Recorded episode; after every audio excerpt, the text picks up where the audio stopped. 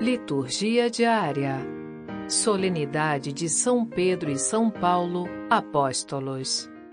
Primeira leitura. Atos capítulo 12, versículos 1 a 11. Leitura dos Atos dos Apóstolos. Naqueles dias, o rei Herodes prendeu alguns membros da igreja para torturá-los. Mandou matar a espada Tiago, irmão de João, e vendo que isso agradava aos judeus, mandou também prender a Pedro. Eram os dias dos pães ázimos.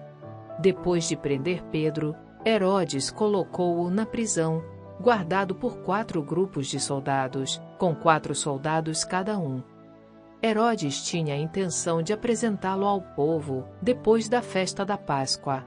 Enquanto Pedro era mantido na prisão, a igreja rezava continuamente a Deus por ele.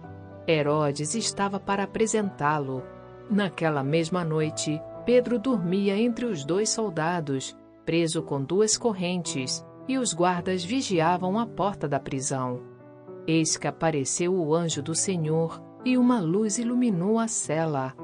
O anjo tocou o ombro de Pedro, acordou-o e disse: Levanta-te depressa. As correntes caíram-lhe das mãos. O anjo continuou: Coloca o cinto e calça tuas sandálias. Pedro obedeceu e o anjo lhe disse: Põe tua capa e vem comigo. Pedro acompanhou-o e não sabia que era a realidade que estava acontecendo por meio do anjo, pois pensava que aquilo era uma visão. Depois de passarem pela primeira e segunda guarda, chegaram ao portão de ferro que dava para a cidade. O portão abriu-se sozinho. Eles saíram caminharam por uma rua e logo depois o anjo o deixou. Então Pedro caiu em si e disse: Agora sei de fato que o Senhor enviou o seu anjo para me libertar do poder de Herodes e de tudo que o povo judeu esperava. Palavra do Senhor. Graças a Deus. Salmo Responsorial 33 de todos os temores me livrou o Senhor Deus. Bendirei o Senhor Deus em todo o tempo. Seu louvor estará sempre em minha boca. Minha alma se gloria no Senhor. Que ouçam os humildes e se alegrem. Comigo engrandecei ao Senhor Deus. Exaltemos todos juntos o seu nome. Todas as vezes que o busquei, ele me ouviu e de todos os temores me livrou. Contemplai a sua face e alegrai-vos, o vosso rosto não se cubra de vergonha. Este infeliz gritou a Deus e foi ouvido, e o Senhor o libertou de toda angústia. O anjo do Senhor vem acampar ao redor dos que o temem e os salva. Provai e vede quão suave é o Senhor Feliz o homem que tem nele o seu refúgio. De todos os temores me livrou o Senhor Deus. Segunda leitura. Segunda de Timóteo, capítulo 4, versículos 6 a 8 e 17 a 18. Leitura da carta de São Paulo a Timóteo. Caríssimo, quanto a mim, eu já estou para ser derramado em sacrifício Aproxima-se o momento de minha partida. Combati o bom combate, completei a corrida, guardei a fé. Agora está reservada para mim a coroa da justiça que o Senhor, justo juiz, me dará naquele dia, e não somente a mim, mas também a todos que esperam com amor a sua manifestação gloriosa. Mas o Senhor esteve ao meu lado e me deu forças ele fez com que a mensagem fosse anunciada por mim integralmente e ouvida por todas as nações, e eu fui libertado da boca do leão. O Senhor me libertará de todo o mal e me salvará para o seu reino celeste. A Ele a glória pelos séculos dos séculos. Amém. Palavra do Senhor. Graças a Deus. Evangelho, Mateus capítulo 16, versículos 13 a 19. Proclamação do Evangelho de Jesus Cristo segundo Mateus. Naquele tempo, Jesus foi à região da Cesareia de Filipe e ali perguntou aos seus discípulos: Quem dizem os homens ser o filho do homem? Eles responderam: Alguns dizem que é João Batista, outros que é Elias, outros ainda que é Jeremias ou algum dos profetas. Então Jesus lhes perguntou: E vós, quem dizeis que eu sou? Simão Pedro respondeu: Tu és o Messias, o Filho do Deus vivo. Respondendo, Jesus lhe disse: Feliz és tu, Simão, filho de Jonas, porque não foi um ser humano que te revelou isso, mas o meu Pai que está no céu. Por isso eu te digo que tu és Pedro, e sobre esta pedra construirei a minha igreja, e o poder do inferno nunca poderá vencê-la. Eu te darei as chaves do reino dos céus. Tudo que tu ligares na terra será ligado nos céus. Tudo o que tu desligares na terra será desligado nos céus. Palavra da salvação. Glória a vós, Senhor.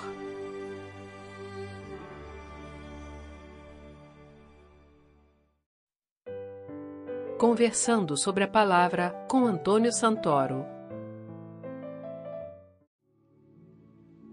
Na liturgia de hoje, a nossa igreja nos convida a celebrarmos dois grandes apóstolos, São Pedro e São Paulo. No Brasil, a igreja, caso o dia 29 de junho é, ocorra num, durante a semana, ela costuma celebrar essa solenidade no primeiro domingo subsequente, para que todas as pessoas possam ter a oportunidade de refletir sobre a vida desses dois grandes santos, que cada um à sua maneira foram figuras importantíssimas na fundação e na vida das primeiras comunidades cristãs, que futuramente formariam a base da nossa igreja. Na primeira leitura de hoje, retirada do livro dos Atos dos Apóstolos, nós vemos como Deus garante o testemunho dos seus discípulos e também como ele cuida deles nos momentos em que todo mundo os rejeita. O nosso texto de hoje é praticamente o encerramento da primeira parte desse livro dos Atos dos Apóstolos, que mostra como o cristianismo começou a se estabelecer dentro da área, né, em torno da qual viveram Jesus e os seus discípulos. No texto de hoje, a gente vê mais uma perseguição que foi feita aos discípulos por parte dos chefes dos judeus, particularmente hoje feita pelo rei Herodes Agripa, essas perseguições, elas queriam a todo custo acabar com a pregação feita em nome de Jesus. Herodes Agripa, ele era neto de Herodes o Grande. Ele foi um rei que gozava da simpatia do Império Romano. E isso fez com que o império confiasse a ele o governo da Samaria e da Judéia. Dessa maneira, ele governou sobre quase toda a Palestina entre os anos 41 e 44. Além disso, pessoal, ele era um rei que queria manter boas relações com os líderes judeus. E dessa maneira, mesmo tendo uma vida de comportamento quase pagão, mas isso fora das terras de Israel, ele procurava observar dentro daquela, da, daquele território a lei de Moisés quando ele estava junto com os judeus. Talvez tenha sido por isso mesmo para tentar agradar esses líderes judeus que ele tem empreendido essa perseguição, que acabou culminando com a morte de Tiago, irmão de João Evangelista, e também na prisão de Pedro. Apenas para não deixarmos passar em branco, essa morte violenta de Tiago fez com que ele bebesse o mesmo cálice reservado ao Senhor, como lhe havia sido anunciado pelo próprio Jesus naquela passagem onde a mãe deles pede ao Senhor para que eles ocupassem cada um um lugar à sua direita e à sua esquerda no reino de Deus. Vocês estão lembrados dessa passagem? Ela está lá no Evangelho de Marcos, capítulo 10, versículos 37 a 40. Depois, vale a pena vocês darem uma conferida. No nosso texto de hoje, Lucas nos mostra como o plano salvador de Deus para os homens tem continuidade depois de sua partida desse mundo. agora sob a responsabilidade dos apóstolos. Esse texto, ele nos mostra como essa propagação, a continuidade de implantação deste projeto vai sempre gerar conflitos com as forças opressoras do nosso mundo, que lhe são sempre contrárias. O próprio Jesus, ele já havia feito essas advertências aos discípulos. Não seria uma missão fácil. Imaginem o que deve ter passado pela cabeça de Pedro quando ele foi preso em uma época próxima da Páscoa. O filme que deve ter passado na cabeça dele. Não deve ter sido realmente fácil. No entanto, pessoal, essa oposição que o mundo sempre irá impor aos discípulos de Jesus, tanto naquela época quanto em qualquer época que a igreja viveu, e frise-se aqui, gente, que eu estou falando da oposição de todos aqueles que em todas as épocas tentaram viver com sinceridade, de forma verdadeira, essa missão. Esses sempre sofreram resistência. Um fato importante também que a gente pode ver nesse texto é a maneira como a comunidade era unida. Pois, mesmo separada de Pedro, que encontrava-se preso, ela orava incessantemente por ele. Por outro lado, vemos também através da libertação de Pedro, como Deus também está atento à oração feita pela comunidade. A libertação de Pedro ela mostra que Deus está presente na caminhada da sua igreja e ele garante a continuidade do seu projeto de salvação através do testemunho daqueles que atenderem ao seu chamado. Pessoal, assim como Pedro, os cristãos também não devem ter medo de testemunhar o projeto de Jesus. Nós temos que ter a certeza de que Deus sempre estará ao nosso lado. Sabemos que sempre encontraremos oposição. A gente não deve se iludir contra isso. Talvez não da forma da perseguição tão dura que foi feita a Pedro e aos outros apóstolos, embora coisas como aquelas ainda sejam comuns, né, em tantos lugares do mundo onde a liberdade religiosa ela não é respeitada. Mas a gente vai enfrentar outros tipos de oposição, vindas pela incompreensão das pessoas em relação ao que falamos, ou a maneira com que agimos, com relação à maneira que a gente se posiciona em relação a vários acontecimentos. Outras vezes, a oposição ela poderá ser até mais dura e vir a nós em forma de desrespeito pessoal, de deboche. Né? Quantas vezes as pessoas debocham quando a gente defende uma posição ligada a Jesus? As pessoas usam de escárnio com a gente. E ainda, tantas vezes, as oposições e as ofensas, ainda que veladas, gente, elas vêm de pessoas que não são aquelas que a gente tem mais ligação, as pessoas mais próximas da gente, pessoas do nosso trabalho, da nossa família. Dói bastante, né? Quem é que nunca experimentou uma situação dessas? Acho que todos já passaram por isso. Enfim, a gente deve estar preparado para enfrentar essas situações e não nos deixar que elas nos causem desânimo, que elas não desanimem a nossa vontade, o nosso entusiasmo em cumprir com os nossos propósitos. A gente deve ser persistente com a confiança de que Jesus está ao nosso lado e não nos abandonará, da mesma forma que ele não abandonou Pedro. O mundo sempre reagiu dessa forma, sempre, quando foi confrontado com os valores de Jesus. Não tenhamos, gente, a ilusão de que vai ser diferente com a gente. A segunda leitura, a gente vê um trecho retirado da carta de São Paulo a Timóteo. Timóteo, o destinatário da carta, ele era um cristão nascido na Ásia Menor tinha um pai grego e uma mãe de origem judaico-cristã. Ele foi um companheiro importantíssimo de Paulo na sua missão, ao ponto de Paulo confiar a ele missões muito importantes. Inclusive, ele confiou a Timóteo a responsabilidade por comunidades que tinham sido fundadas na Ásia Menor. Segundo a tradição da igreja, ele foi o primeiro bispo da cidade de Éfeso. Nessa carta, a gente vê Paulo se referindo à sua vida como uma vida de dedicação integral ao Evangelho. Era uma época, gente, em que as comunidades cristãs elas já estavam vivendo em meio às perseguições, como a gente viu na primeira leitura. E eram, consequentemente, afetadas pelo desânimo, Sem mencionar ainda né, a disseminação das falsas doutrinas, que estava cada vez maior no meio das comunidades. Portanto, gente, o grande objetivo dessa carta não era transmitir a propagação do Evangelho e da mensagem de Jesus, mas sim transmitir uma mensagem de encorajamento, de perseverança, de conservar a fé. Como é mencionado, frente a todas essas adversidades que se apresentavam tão vivas na vida das pessoas. Nessa carta, Paulo, que já estava na prisão em Roma, faz um balanço da sua vida e de como ela foi dedicada à pregação do Evangelho. Pessoal, eu particularmente sou um fã declarado de Paulo. Eu tenho uma admiração incrível pela pessoa dele e como ele foi capaz de deixar a vida estabilizada que ele tinha para se dedicar integralmente à pregação do Evangelho de Jesus. Eu fico imaginando o que, que aconteceu naquela estrada de Damasco. Paulo, que ia né, numa missão para executar, para perseguir cristãos em Damasco, ele foi totalmente transformado através do encontro que ele teve com Jesus.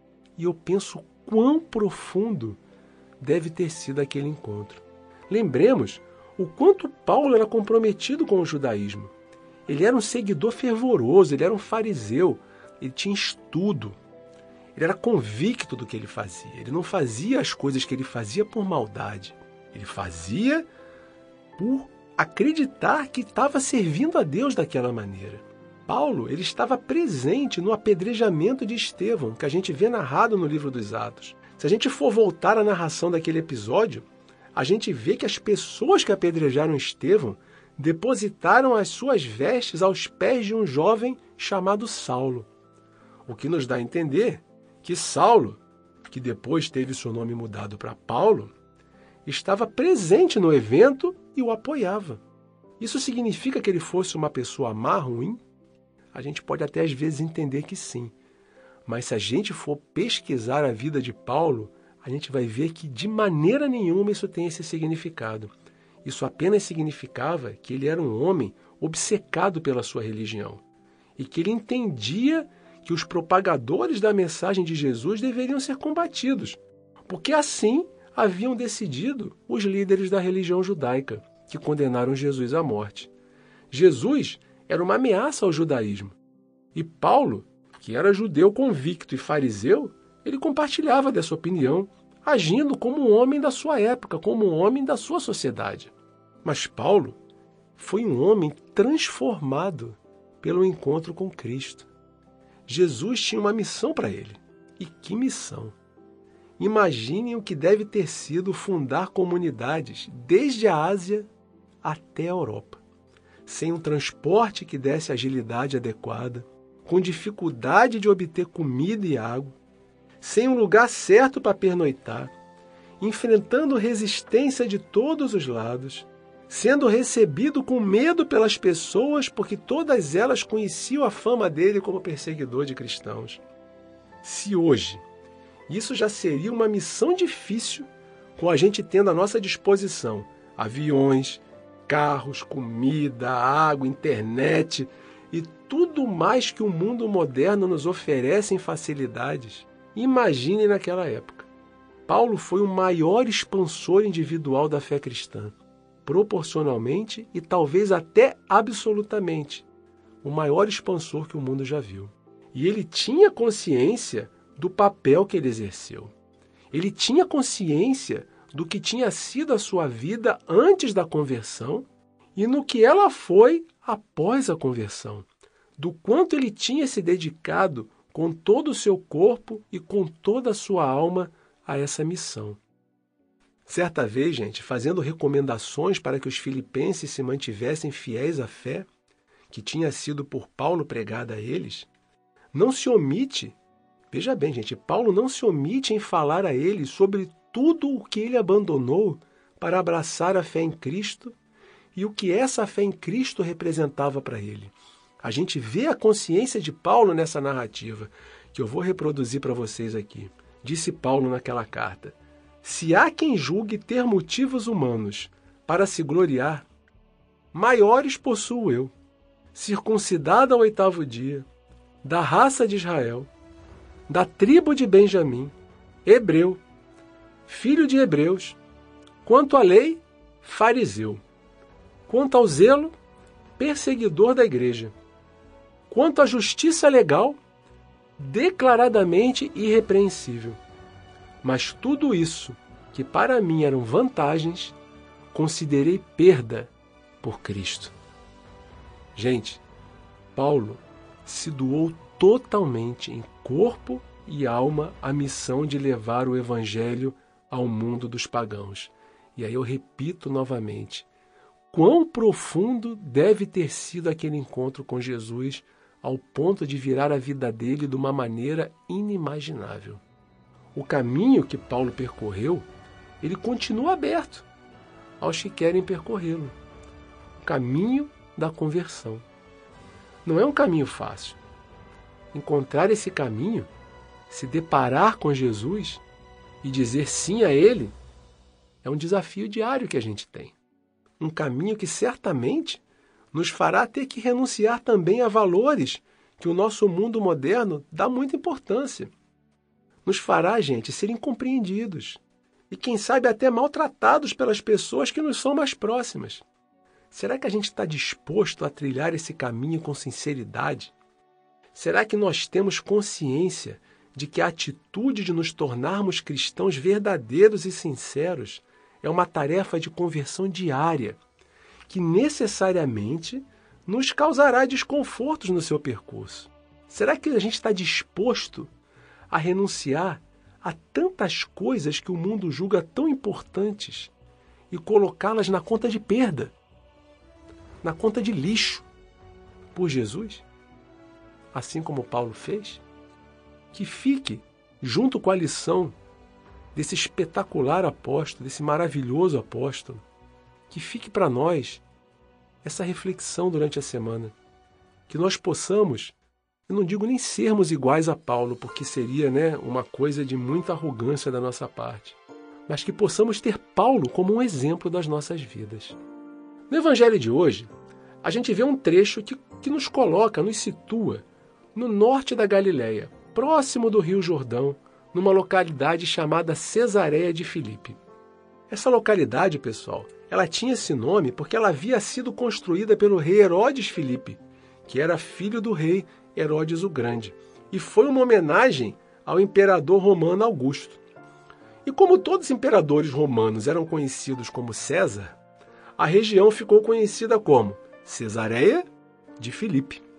E esse evangelho, ele nos situa num momento em que Jesus depois daquele êxito inicial da sua missão, ele começa a experimentar a resistência dos líderes judeus em relação ao seu projeto.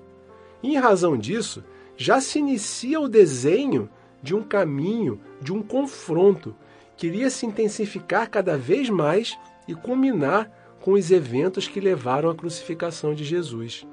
Jesus, ele então dirige aos seus discípulos algumas perguntas não com a intenção de fazer uma pesquisa de medir a sua popularidade, mas com a intenção de esclarecer os discípulos a respeito de quem ele realmente era e de instruir os discípulos sobre qual seria o caminho que eles deveriam trilhar junto dele daquele momento em diante. A gente vê, de acordo com as respostas dos próprios discípulos, que a opinião das pessoas a respeito de quem Jesus era ficava muito vinculado ao passado, às tradições do povo.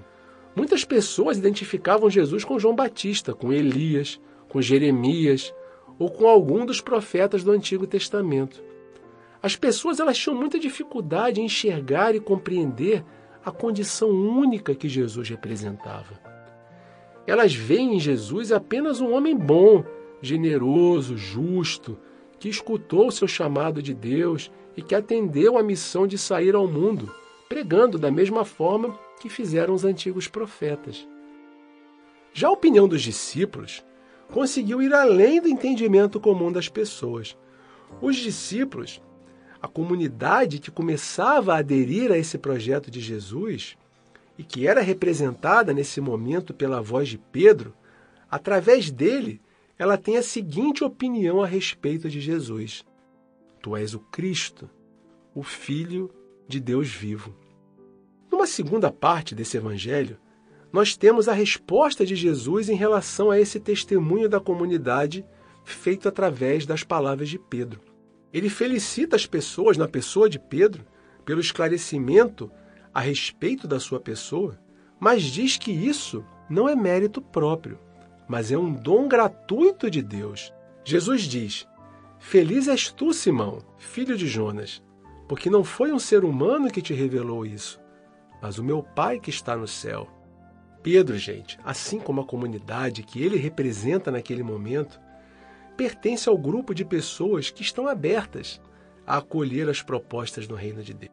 Em oposição a eles estão os líderes judeus, os fariseus, os doutores da lei, os escribas, que resistem à novidade do Messias, que resistem a saírem das suas certezas históricas, dos seus privilégios, da sua acomodação, da sua segurança, do seu preconceito, que tanto mal causaram para aquela sociedade, colocando fora do centro dela tantas pessoas, excluindo tantos irmãos, justamente aqueles para os quais Jesus veio em primeiro lugar, aqueles que ninguém queria incluir, aqueles que ninguém queria acolher, aqueles que eram colocados à margem da sociedade.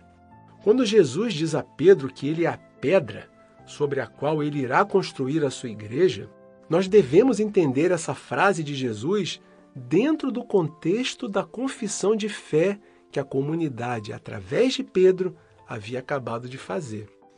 É exatamente essa fé, proclamada pela boca de Pedro, na qual Jesus é o Messias, o Filho de Deus, aquele que mais tarde iria dar a sua vida em favor daquela mesma comunidade, e não somente dela, mas em favor de todas as pessoas, e que depois de três dias iria ressuscitar dos mortos, como garantia de que a morte não teria a palavra final sobre nós.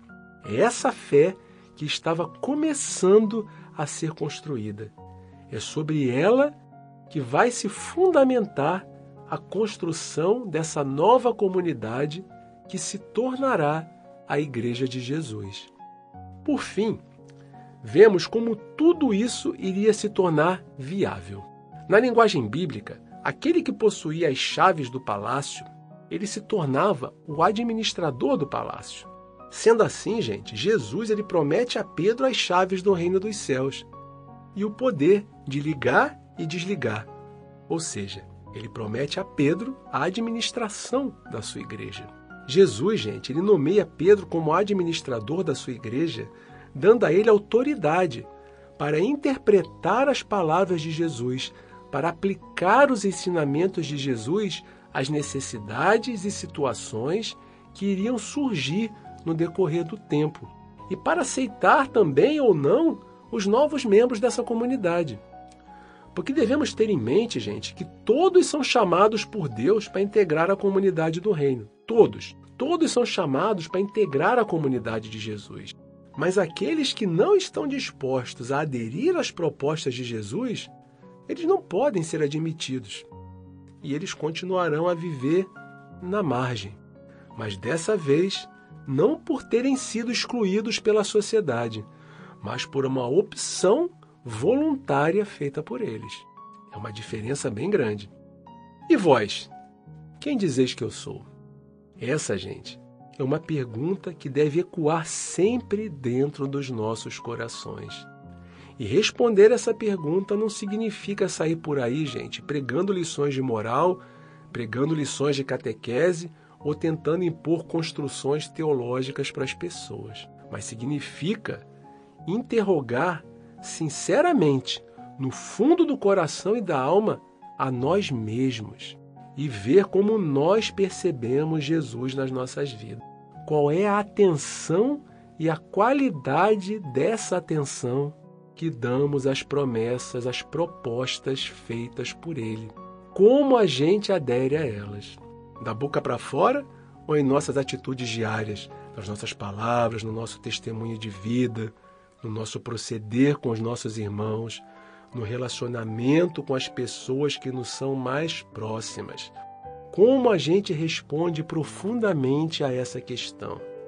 Para Pedro, gente, ele era o Messias, o Filho do Deus vivo. Para Paulo, ele foi a razão de toda a sua existência, aquele que transformou sua vida e através do qual tornou tudo o que considerava valioso até então na conta de lixo. E para nós, quem é Jesus? Façamos essa reflexão. Nesse dia especial que dedicamos à celebração de São Pedro e de São Paulo, essas figuras tão queridas, tão importantes na nossa igreja, e que possamos, a partir dessa reflexão, responder com sinceridade do nosso coração a essa pergunta. Pessoal, essa era a mensagem, esse era o recado. Fiquem com Deus e até o próximo domingo.